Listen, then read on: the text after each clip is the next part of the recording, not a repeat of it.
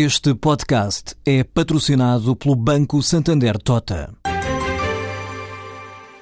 Sabia que a França é o país que mais vinho importa de Portugal? E que os Estados Unidos são o maior importador de calçado do mundo? Ou quais as empresas que importam mais azeite português? No portal Santander Trade, encontra todas as respostas para internacionalizar a sua empresa, desde mercados a procedimentos, redes de contactos e ferramentas para dinamizar a sua atividade exportadora. Descubra mais em santandertrade.com. Santander Tota, um banco para as suas ideias.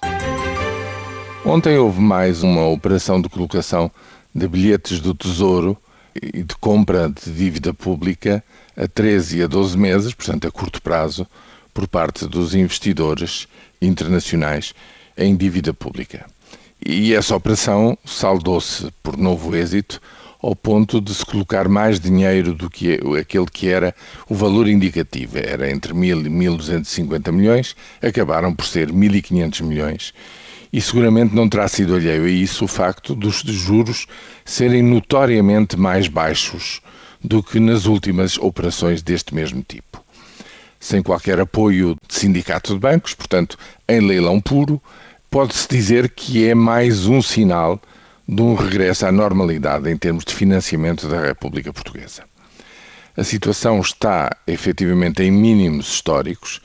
Aquilo que a República Portuguesa paga aproxima-se daquilo que outros países periféricos da zona euro são chamados a pagar também, e portanto a questão que se põe é, enfim, atingiu-se isso por eh, mérito eh, de estabilização, redução dos déficits do país e também por uma oferta cada vez mais eh, generosa, mais expansiva de dinheiro por parte do Banco Central Europeu, que ainda recentemente anunciou novas medidas de financiamento, sobretudo para pequenas e médias empresas, para a economia não financeira na zona euro e, portanto, pela conjugação destes fatores, estamos num momento de acalmia e acabou a emergência de falta de financiamento da República. A questão que se põe é: isto vai durar? Vai durar durante quanto tempo e em que condições é que isto dura?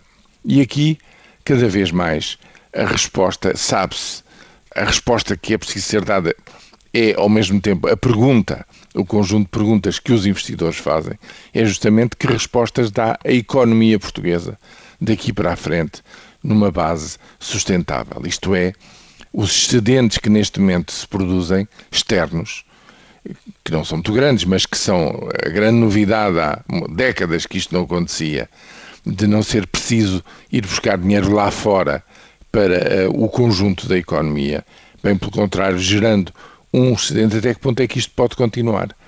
Que é como quem diz até que ponto é que a transformação económica, o aumento das exportações, a internacionalização e a abertura e o trabalho cada vez mais para fora das empresas portuguesas se pode manter. Essa é a grande incógnita e esse é o grande teste de fundo, digamos assim, a maratona nesta matéria. E cada vez mais os leilões pontuais de dívida a curto, a médio e longo prazo deixam de ser notícia para cair numa total normalidade em relação de um financiamento e de um perfil de financiamento normal da República Portuguesa.